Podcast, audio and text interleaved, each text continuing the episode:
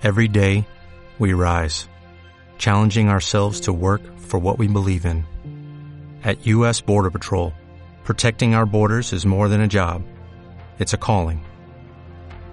Agents answer the call, working together to keep our country and communities safe. If you're ready for a new mission, join U.S. Border Patrol and go beyond. Learn more at cbp.gov/careers. Get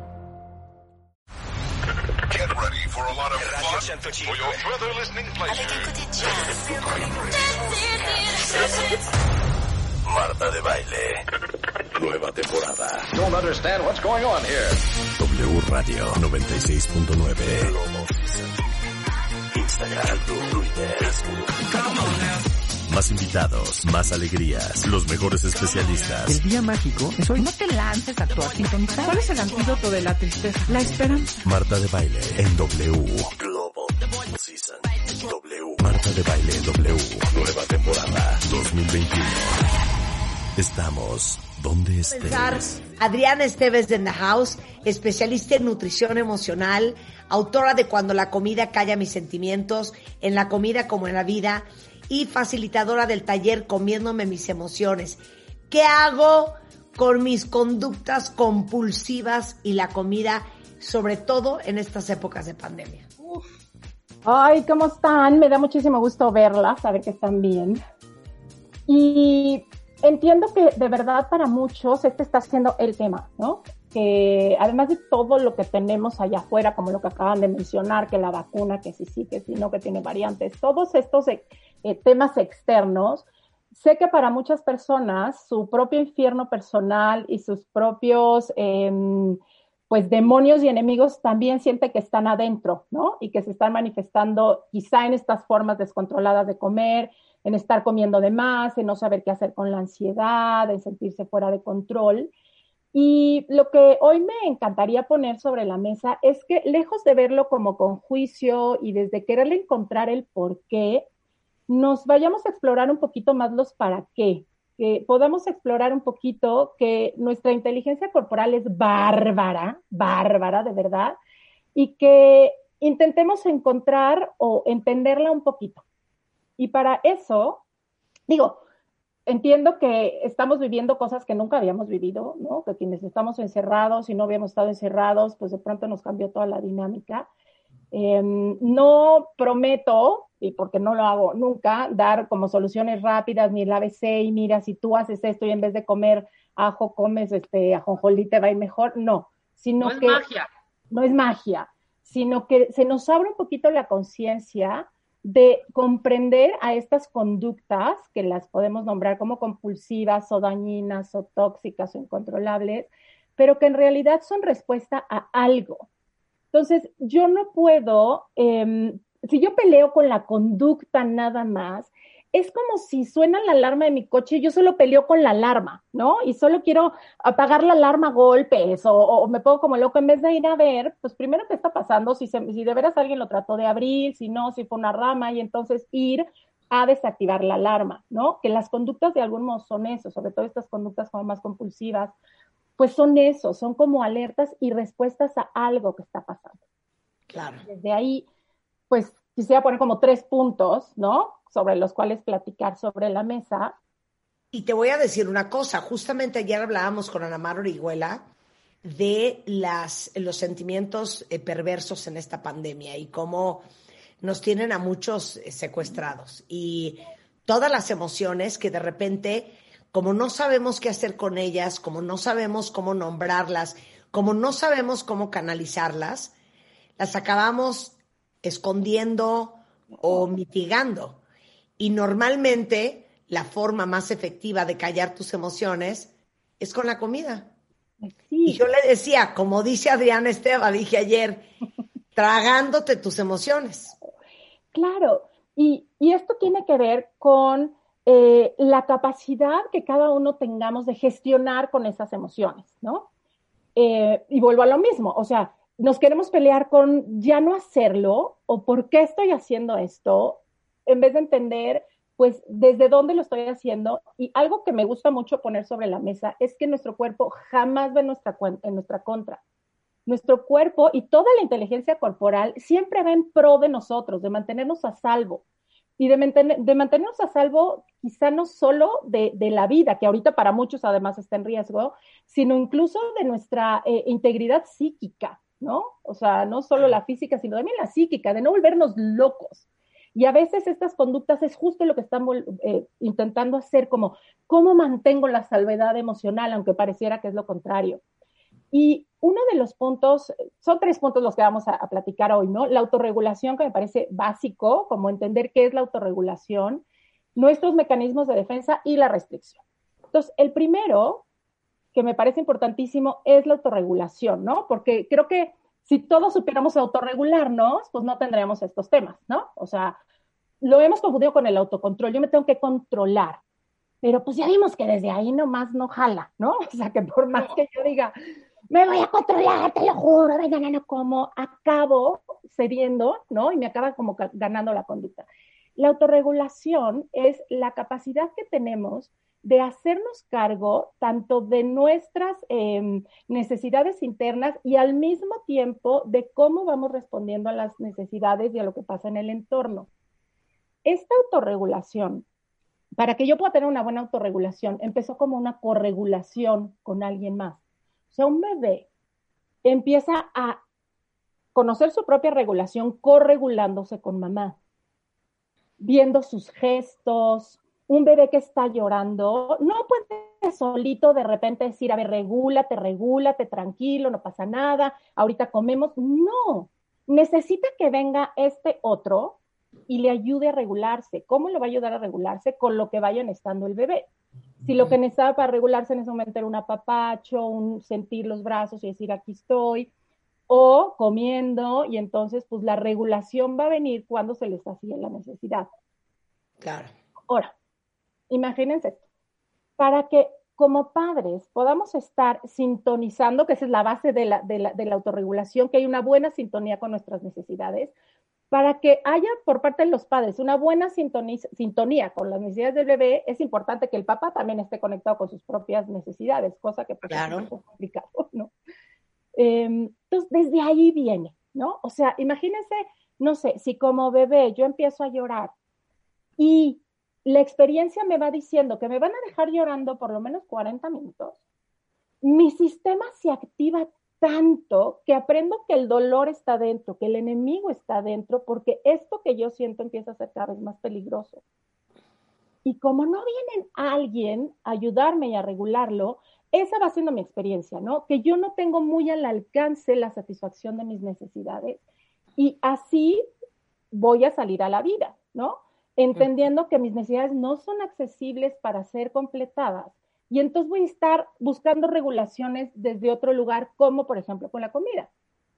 Yo no me siento capaz porque en mi, en mi universo yo no tengo acceso rápido a que alguien me ayude y me regule. Por otro lado, si a lo mejor en cuanto hago, ah, ya mi mamá con una angustia horrible corrió y, ah, ¿qué tienes? Y se empieza a angustiar horrible, pues es probable que yo también, en cuanto siento una necesidad, empiece a sentir muchísima angustia, ¿no? Claro. Y por el contrario, hubo como mucha asertividad y entonces tengo unos padres, no perfectos, porque ninguno de los perfectos, pero que estén más en sintonía con mis necesidades, puedo aprender a que tengo un fácil acceso a completar mi necesidad. Y por eso hay gente que en cuanto le dices, oye, pues mira, a lo mejor te haría bien ya no comer tanta lo que quieras. Rápidamente lo entiende y dice, ah, tienes toda la razón porque en su sistema de regulación es muy fácil ir a encontrar el satisfactorio. Tú se, tú se lo dices, te dice, ah, perfecto. Pero eso mismo se lo dices a cualquier otro que tengamos sistemas muy desregulados. Y es como imposible, ¿no? Claro, ¿Cómo, le va a hacer? ¿no? Entonces, ese sería como el primer punto que es importante empezar a entender por dónde se autorregula, ¿no? No es desde el control, ya vimos, es desde dos ingredientes así como esenciales en la regulación que nos hubieran encantado que nos dieran nuestros cuidadores primarios, quizá no nos los dieron, pero hoy sí lo podemos hacer nosotros, y la presencia y la sintonía con nuestras necesidades. Que casi casi una va a pegar con la otra. Si yo aprendo a tener más presencia conmigo, puedo ir explorando. Como mamás, no sabemos en el primer día qué necesita el bebé. O sea, de hecho llora y es de, ¿qué hago? ¿No? conforme voy teniendo presencia ahí, en esta corregulación entre el bebé y yo, voy entendiendo que a lo mejor ese llanto tiene que ver más con hambre y, rápidamente reconozco, hijo, este llanto no, este se me hace que es de dolor, ¿no? Poquito a poco vamos entendiendo. Así es como la invitación que yo les hago a empezar a tener presencia conmigo. ¿Qué pasa conmigo? ¿Qué es lo que realmente necesito? Irnos desde lo poquito, porque entiendo que muchos estamos abrumados, tú estás cargo de tus emociones. ¿Por cuál empiezo? ¿No? Y en la autorregulación es bien importante el poco a poco. El de qué me puedo hacer cargo ahorita. Ahorita. De la comezón que tengo en el dedo gordo. Perfecto. Y entonces me hago cargo de la comezón en el dedo gordo y me quedo como allá a mirar qué pasa cuando sí me atendí esta pequeña necesidad y eso me va dando como el escaloncito para poderme seguir haciendo cargo de mis, de mis siguientes necesidades, ¿no? Claro. En cuanto a la comida, pues es igual. Si yo voy entendiendo, y por eso son pasitos, eh, que yo sí puedo hacerme cargo de mis sensaciones, de mis emociones, de mi vida, es probable que empiece a ver que la comida ya no tiene ese mismo poder porque ya no busco regularme con la comida todo el tiempo. ¿Qué es lo que hacemos? No sé qué hago qué hacer con esto y jalo la comida a ver si eso me autorregula, ¿no? Porque sí me tranquiliza un poquito, porque de algún modo siento que sí estoy haciendo algo y se me olvida que yo sí puedo. Sí, totalmente. Ayer me boicoteé horriblemente y por culpa, fíjate y me hice daño a mí misma por culpa. En la noche, bueno, después de haber tenido un cierto desaguisado aquí en el hogar, me sentí culpable. ¿Pero qué tuviste en el hogar? Un desaguisado. un enfrentamiento. Y de pronto dije, ay, un pan con... Estoy a dieta. Dieta de no salirme de, mis, de mis alimentos cotidianos diarios que ya tengo dispuestos para bajar. Y llevo ya cinco kilitos, ¿no? Entonces de pronto se me antojó un pan con mermelada, lo digo abiertamente en la noche. Entonces dije, me lo voy, pero ¿sabes cómo fue? Fue además contra mí, porque fue coraje, me lo voy a hacer y me lo comí así, pero hasta me viene, dije, ¿qué está pasando? Me lo comí a mordidas, en dos mordidas el pan, integral, con, o sea, pan integral, nada, con una mantequilla, esta la que nos encanta, Whataburger, este, la de la amarillita que es deliciosa, y así de mermelada de fresa, ni siquiera la hay, nada. Lo tosté, me lo embarré y me lo embutí. Y fue hacerme, y después dije, qué horror, me estoy castigando, esto es una gran culpa que tengo y un gran miedo que tengo, por lo que pasó, ya metiéndome muy profundo, y me lo zambutí. Ahora, quiero decirte a la hora cómo estaba. O sea, dije, o sea, era de vomito o no vomito. O sea, ya terrible, ¿eh? Sí. Ve que, cañón lo que nos podemos hacer. Pero, pero es, lo mismo que pasa con el cigarro. Estás tranquila sin fumar porque se te olvidó y alguien te habla y haces tantito coraje, te ponen tantito de malas, te da tantito estrés y automáticamente buscas el cigarro. Claro. Totalmente. Claro. Que justo es como la búsqueda de qué hago con esto que, que, me está pasando, porque no sé que tengo otras alternativas. Y cuando digo no sé, créanme que no lo hablo desde el tema intelectual. Es como si en nuestra experiencia pareciera que no está la posibilidad de ir a hacer otra cosa. Em, dime, Marta. No, no, no, claro. Ah, em, ahorita que, te escuchaba, ¿no, Rebe? Es como decir, realmente, como con quién, con quién era ese enojo, ¿no? Em, que seguramente no sé, era. Conmigo, porque yo no ofrecí una disculpa que debía haber ofrecido, y por orgullosa, y por decir, no, yo tengo la razón, me tragué mi soberbia. Eso fue lo que pasó. Mm, fíjate, qué interesante, ¿no?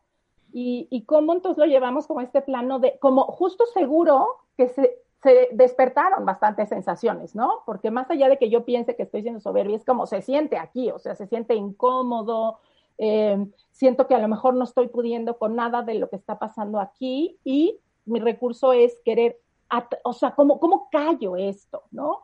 Y claro, luego viene también este tema de cómo castigo quizá esa parte de mí que no pudo estar o que no, no pudo hacer o no hizo lo que tendría que hacer, ¿no?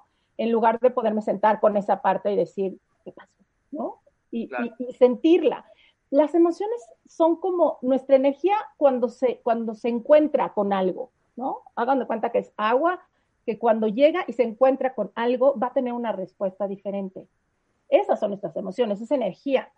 Y de pronto se nos olvida que esa energía de verdad, pues tiene una, una subida, solita tiene una bajada. Lo que pasa es que como justo con esto de la autorregulación, no se nos acompañó a poder, ¿no? Como sostener la subida y luego ver la bajada, que es cuando ya se satisface la necesidad, pues nos quedamos como en la cresta, ¿no? Como, ¿qué va a hacer con esto? ¿Qué va a hacer con esto? Y desde la cresta empiezo a buscar la conducta compensatoria, o sea, a ver, ¿cómo compenso esto que está pasando? Porque no sé, no sé qué otras posibilidades tendría, porque desconfío de que mi cuerpo sea un buen lugar para que esa emoción o esa energía tenga movimiento. Y este sería como un poco el, pero bueno, nada más como concluyendo con la autorregulación, así las dos principales para empezar a tener una buena autorregulación conmigo, cada quien con la suya, es la presencia y la atención a las necesidades. O sea, empezar por ahí. Porque, ¿qué voy haciendo con eso? Que yo me dé cuenta que soy una persona, que yo soy un ser confiable para atender mis necesidades. Pero si yo sigo pensando que yo soy un ser totalmente, que soy el enemigo puro, porque solo tengo ahí un demonio que quiere comer o que quiere fumar o que quiere salir a, a, destruirme, pues menos voy a querer estar en mi cuerpo. O sea, un poco es cómo voy haciendo que mi cuerpo, todo mi cuerpo, sea un mejor lugar para estar. Y eso se va construyendo, satisfaciendo necesidades. ¿Ok? Claro. claro. Em, el segundo punto que quiero poner en la mesa son nuestras defensas, ¿no? Como aludiendo a esto que les decía al principio de nuestro cuerpo nunca va a hacer nada en contra nuestra, nunca, de verdad, nunca. Solo va a responder para ponernos a salvo. Y tenemos todos los seres humanos, los mecanismos de defensa, sobre todo cuando viene algo estresante, algo que nos pueda poner en riesgo, tanto la vida como la integridad. Y nosotros somos seres relacionales, o sea, no somos ahí como un, una cosita que solita puede ir por el mundo y no la va a afectar nada. Somos seres, en relación, nos vamos formando en relación con el mundo, en relación con el otro, en relación con lo otro, eh, con las personas que me cuidaron, pero con el clima, pero con el nivel social que se vive en casa. O sea, todo el tiempo estamos entrando en relación y así nos vamos formando. Es imposible, por lo menos en este plano en el que vivimos, decir, ay, a mí ya no me afecta nada, porque somos seres afectables nos queremos comprar este cuento, ¿no? De, es que a mí ya no me va a afectar que me digan tal cosa. Mejor vamos a hacernos cargo de la forma en la que me está afectando, ¿no? Pero es imposible no vernos afectados por lo que está pasando en el entorno. Y ahorita están pasando muchísimas cosas en el entorno que salen de la experiencia que cualquiera de nosotros pudiera tener. Nadie que viva ahorita había vivido una pandemia como esta, nunca. Entonces, se ponen en riesgo, como, como hasta muchos sentimientos, ¿no? Entre la desesperanza, la frustración, el miedo, el miedo a perder a mi pareja, el miedo a perder mi vida, el miedo a perder mi salud, el miedo a perder a la gente que amo, el miedo a perder mi economía, el miedo a perder mi trabajo, el miedo a perder la vida como la conozco, ¿no? Em, y ante el miedo y ante este riesgo que la verdad, más allá de los sentimientos que a cada uno se nos estén despertando ahorita, creo que uno que a la mayoría se nos despierta es, este miedo, este sentir que no estamos a salvo. ¿Mm? Está algo en el aire que ni siquiera veo, que, no sé si ya entro a mi casa, eh, que ya aparte no sé si les ha pasado, pero el cerco se va cerrando, ¿no? Antes oías como el caso de, híjole, quién sabe a quién te le dio, pero como que el cerco se va cerrando, ¿no? Cada vez vamos teniendo a gente mucho más cerca, eh, viendo casos como mucho más reales, o teniendo casos de, oye, pues tengo un, pariente enfermo y no lo puedo llevar a un hospital porque están, están saturados. O sea, creo que cada vez estamos sintiendo más este miedo. Claro. Y ante este miedo, pues las tres defensas que se despiertan pues son lucha, huida y congelamiento, que si quieren ahorita regresando, las Regresando del corte explicas cada una, ¿va? Cada una. Estamos hablando con Adrián Esteva sobre el peligro de la compulsión con la comida y de dónde viene lo más profundo de nuestro corazón hoy en W Radio. No, no se vayan.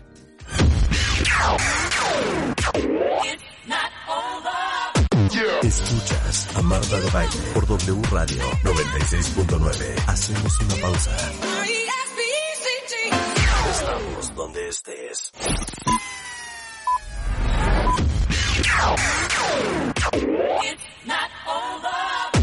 Escuchas a Marta de Baile por W Radio 96.9. Estamos de vuelta. Estamos de regreso en W Radio, qué bueno que están con nosotros porque estamos hablando con la gran Adriana Esteva. Ella es especialista en nutrición emocional y estamos hablando de qué hacer con tus conductas compulsivas que normalmente desencadenan con la comida. Entonces, antes del corte nos prometiste que nos ibas a explicar estos mecanismos de defensa que todos los seres humanos lo tenemos, o sea, más allá de, oye, no, mi mecanismo de defensa es gritar, ¿verdad? Vamos a como, como ver los tres principales, que de ahí se desencadenan todos los demás, y que son eh, la lucha, la huida y el congelamiento. Estos aparecen... La lucha, eh, la, huida y, el, congelamiento. Y estos de verdad son activados y por lo tanto desactivados desde nuestro sistema nervioso autónomo. Es decir, no son como, como controlables, pues. O sea, no es que puedas decir, no, vamos, las razones que tiene nuestro sistema, que son meramente defendernos, no son las mismas que tiene nuestro, nuestro cerebro racional, pues, ¿no? O sea, por eso no, nos es difícil comprenderlos. Estos eh, instintos o estas eh, formas de defensa las compartimos, de hecho, con, con los mamíferos, ¿no? Son cuando veo al enemigo, veo la primera que se, que se despierta es la lucha, o sea, voy a luchar porque me están atacando. Si veo que no puedo luchar, voy a huir. Si veo que no puedo hacer ninguna de estas dos, la tercera opción es el congelamiento. Es como decir, ya no hubo forma. Y esto em, se va manifestando en nosotros mismos, todos tenemos las tres, pero hay unos que aprendimos más irnos a alguna. Por ejemplo, eh, yo me doy cuenta que yo tiendo más al congelamiento, ¿no? O sea, cuando algo siento que no se, no, no se me abruma, ¡pum! Mejor me voy a este lugar donde casi, casi no me quiero mover, porque mi defensa sería, mejor no me voy a mover, porque si lucho o huyo me puede ir peor. ¿ok? Entonces, para la lucha y la huida tiene que ver mucho más con la movilización y tiene que ver con nuestro sistema simpático, que es el que nos mueve, nos activa y por eso este tiene que ver más con la ansiedad. O sea, cuando eh, tocamos tema de ansiedad, que la ansiedad pues es, es como más en movimiento, ¿no? Si, si pudiéramos, no sé, ahorita cada una si me enseñara cómo se siente la ansiedad, cómo se, cómo se mueve la ansiedad, cómo, cómo sería un movimiento para ustedes cuando están ansiosos. Eh... Moviendo las manos, este, ¿no? Como brincando. Yo caminando, yo caminando. yo caminando. Sí. ¿Tú, Rebeca? pues sí, también moviéndome, sumando lleva mucho más al movimiento, ¿no? O sea, esta es energía que lleva mucho más a la excitación, por así decirlo. Claro. Porque justo lo que necesito es ese movimiento para luchar o para huir. Pero, y ahorita recordando lo que nos contaba Rebe, cuando de pronto no puedo luchar ni puedo huir, imagínense toda esa energía que ya se preparó justo para la huida o para la, lucha, pues se, se nos queda dentro. Y esa energía que de verdad se queda, se llama de hecho energía residual, es ¿Qué, hacemos entonces con esta energía? Y muchas veces por eso esa nos lleva a comer, porque lo que queremos es aplacarla, porque no sabemos qué hacer con toda esta energía que se nos está moviendo, porque la lucha y la huida no están, eh, no están permitidas, ¿no? Porque de verdad, a una osa, tú empiezas a, a amenazar a su ¿no? Y le va a valer gorro y te va a atacar. Pero como nosotros tenemos conciencia y como tenemos moralidad, ¿no? Y tenemos pues ya esta parte del, del pues ya paramos y decimos, no, ¿cómo vas a luchar? ¿No? Es malo. O cuando yo intenté luchar, pues me aplastaron, ¿no? Incluso cuando bebé, ¿no? Que yo quería luchar porque no me gustaba que me detuvieran. Y llegaban y me daban tres nalgadas. Y a lo mejor me detenían así las manos, los puños y alguien mucho más fuerte. Toda esa energía yo aprendo que para qué lucho y entonces me voy a ir al congelamiento, que el congelamiento es cuando siento que ya ni siquiera tengo fuerzas y que quedarme sin fuerzas quizás es lo mejor que me pueda pasar, porque si vuelvo a luchar me va a ir de la fregada. ¿Cómo qué frases o qué sentimientos podrían eh, ayudarnos a identificar si estoy más en la lucha o en la huida y nota como si alguno de estos te hace sentido. En la lucha y la huida, cuando está mucho más activado, eh, vienen estos, estos pensamientos, esta sensación de algo muy malo va a pasarme, y estás constantemente reaccionando como algo muy malo va a pasarme, entonces de todo tengo, tengo este miedo, pero este miedo como tengo que hacer algo, tengo que hacer algo, tengo que estar siempre alerta, tengo que hacer, hacer, hacer, estoy siempre ansioso, no puedo confiar en nadie, no me puedo detener, nada me tranquiliza, no sé cómo salir de aquí. Estas serían un poco como las sensaciones, los pensamientos que nos que indican que está nuestra parte de lucha huida mucho más activa. Y en congelamiento podría, podrían haber más sensaciones o más ideas como no puedo hacer nada, ya para qué, como mucho la rendición, me da miedo moverme, estoy solo, nadie está aquí para mí, no vale la pena. Si se identificaron con alguna de ellas, solo pregúntate cómo respondo cuando yo estoy ahí. ¿Cómo respondo cuando siento que nadie está ahí para mí? ¿Cómo respondo cuando siento que el mundo me está amenazando, que no es un lugar seguro? Esta respuesta son nuestras conductas, ¿no? En realidad estoy respondiendo a eso, a sentir que, que estoy todo el tiempo en riesgo. Y la verdad es que las dos, tanto si está en lucha como en congelamiento, el, el miedo, o sea, esta cosa interna que nos hace estar ahí es el mundo es una amenaza para mí. ¿Cómo puedo ayudarme, más allá de irme a pelear como vimos con la comida, cómo puedo ayudarme a mí empezándome a confirmar que estoy a salvo? Y esto no solo es desde yo decirme todos los días estoy a salvo, me puede ayudar, pero estoy a salvo porque estoy sintiendo esa seguridad y es estar a salvo en mi cuerpo porque el cuerpo le informa muchísimo al cerebro. Se ha, se, ha, dicho mucho, es que la mente es todo, sí, bueno, la mente, cuerpo, pero el cuerpo le informa muchísimo al cerebro, más de lo que nos imaginamos. Entonces, si yo, de hecho, mi postura corporal es estar todo el día tensa, esta informa, esto le informa al cerebro que estoy en riesgo. En cambio, si yo poco a poco voy encontrando en mi cuerpo, y de hecho ahorita si quieren podemos hacer esto un poquito, de encontrar qué ahorita en tu sensación corporal te habla de que estás a salvo. Y puede ser desde, ah, pues que mi pie está ahorita puesto sobre el, el, el piso. Que mi respiración está tranquila. Ajá. Puede ser. Claro, eso, o sea, el simple hecho de empezar a mirar de qué ahorita me está haciendo sentir a salvo, no sé si notaron que en cuanto se dieron cuenta, y a lo mejor la hicieron consciente, si alguna otra parte de su cuerpo también relajó o también les mandó información de, ah, sí, sí estoy a salvo. A lo mejor la tensión, a lo mejor el latido del corazón.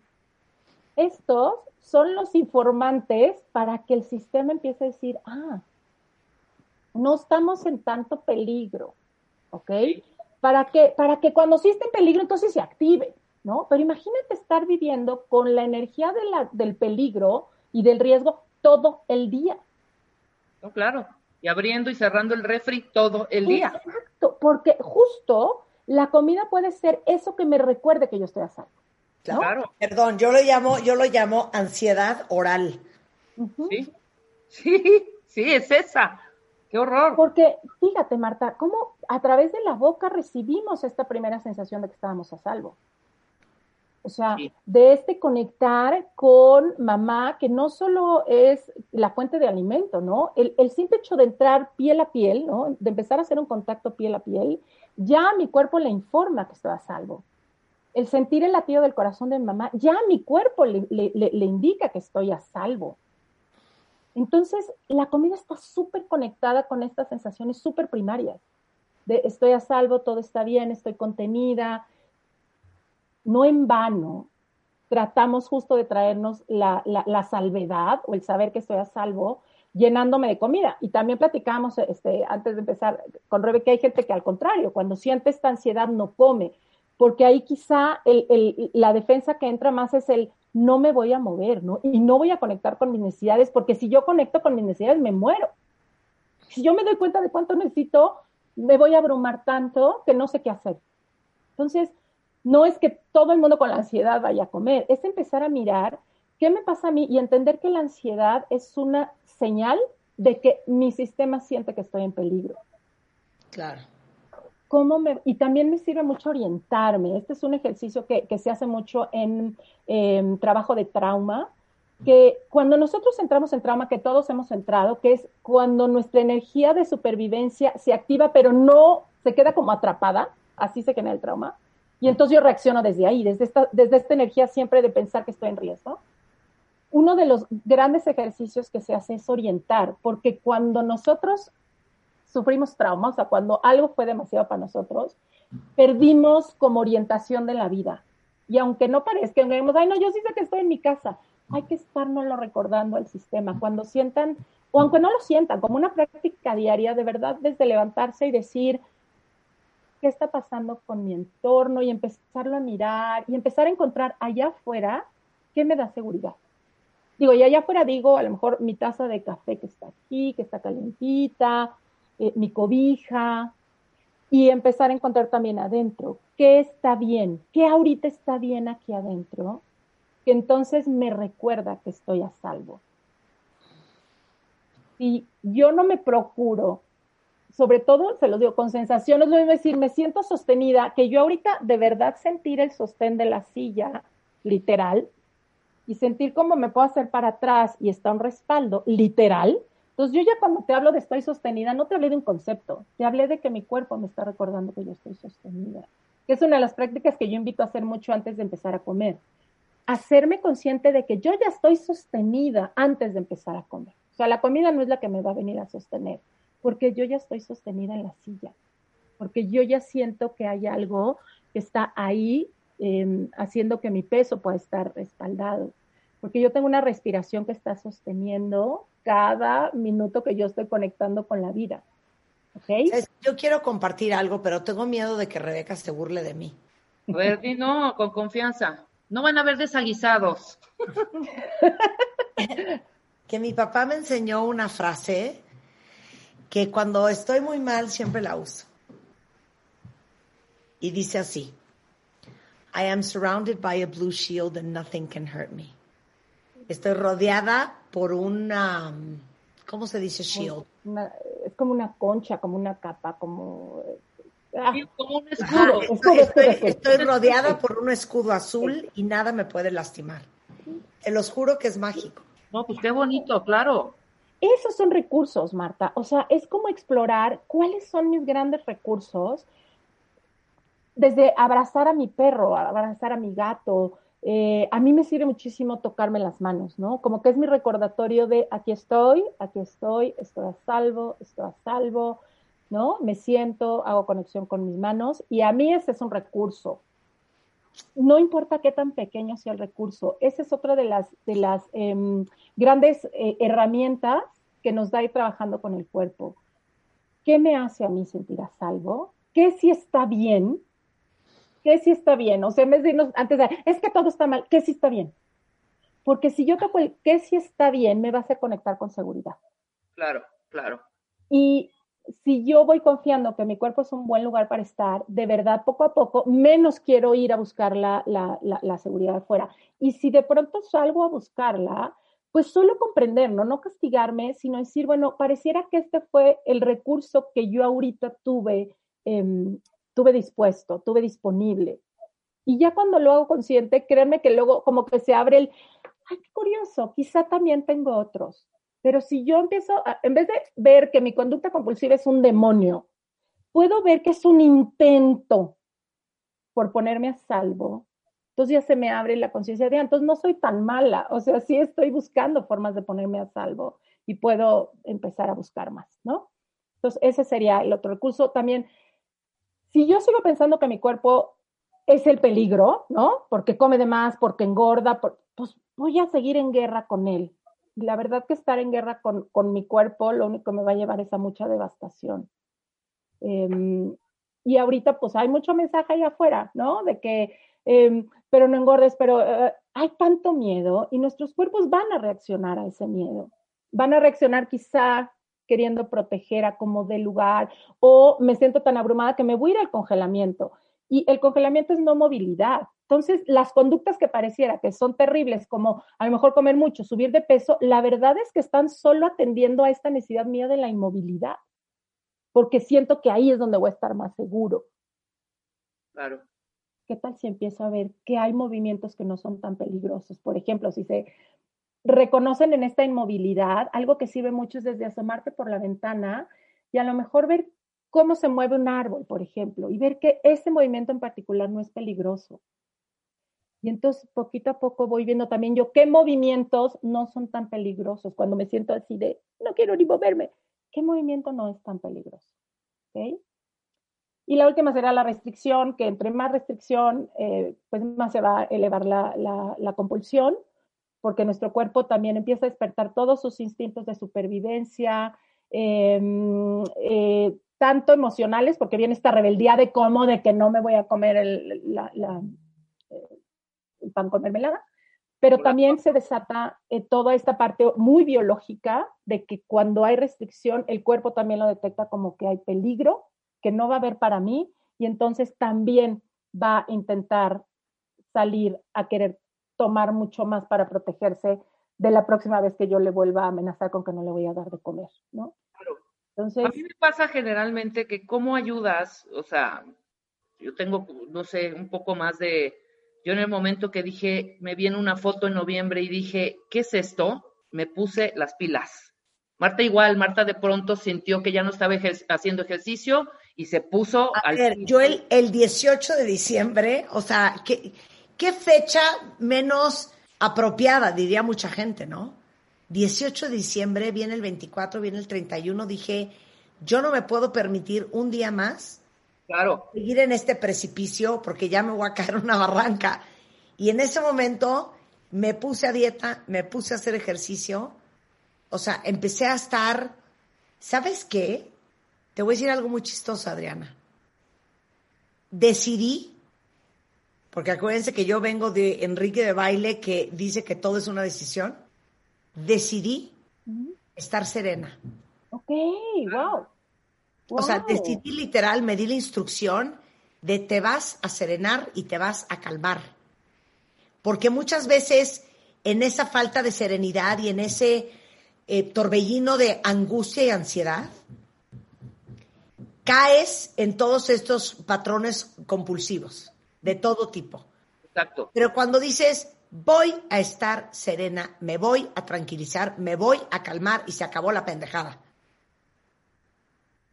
Y hoy estoy súper feto otra vez, ya bajé cuatro kilos y medio. Ya, te, este quitaste ese pendiente que además a tu corazón no hacía bien. Y no, y aparte emocionalmente, sentirte así es, es devastador.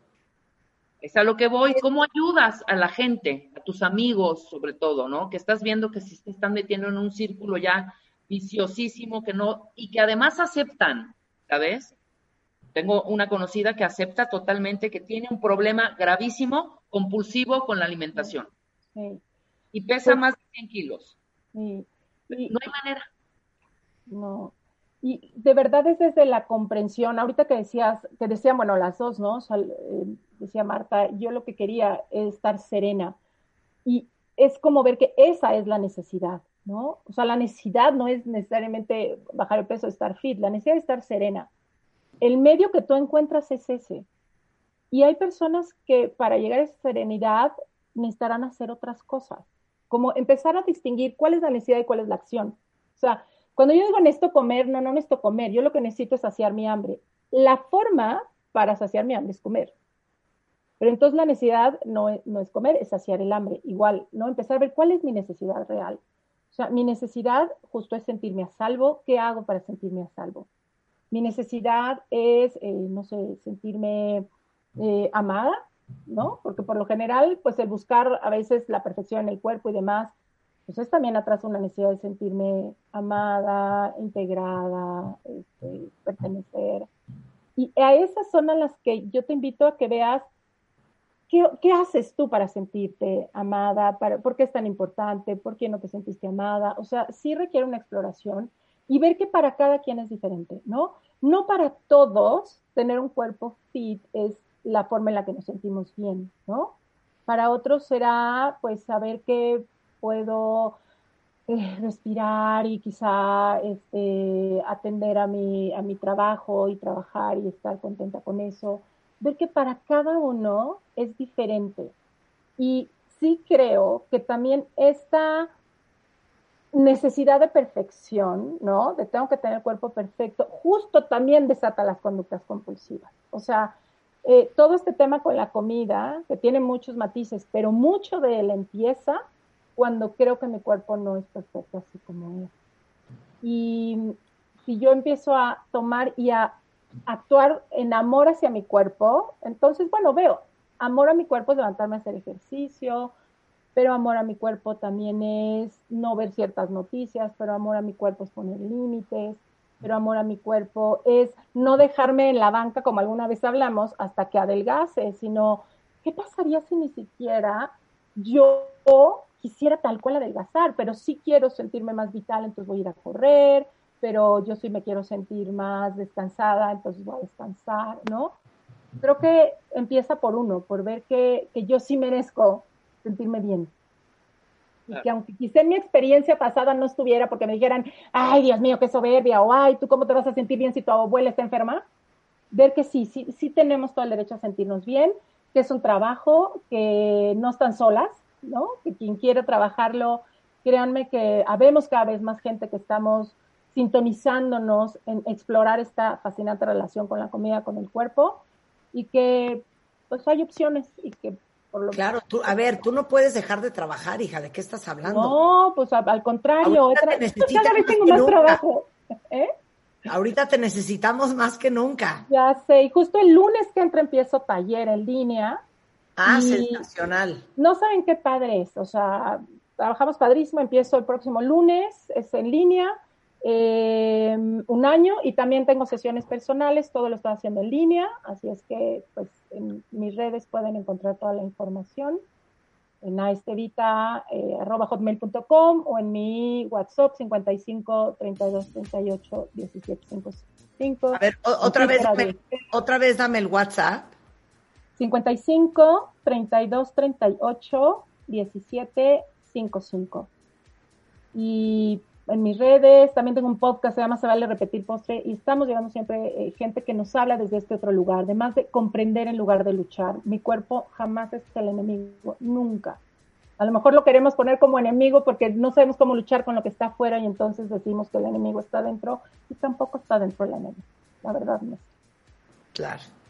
Te queremos, Adriana, te queremos. Yo también las quiero mucho y gracias por haberme permitido compartir con ustedes. No, gracias por hacernos pensar esta mañana. Si alguien necesita entrar en su círculo virtuoso y no está pudiendo solo, pues busquen a Adriana Cuentavientes. No están solos, de verdad. No están solos. Gracias, Adriana. Te mando un beso. Marta de Valle, al aire, por W Radio 96.9. Hacemos una pausa.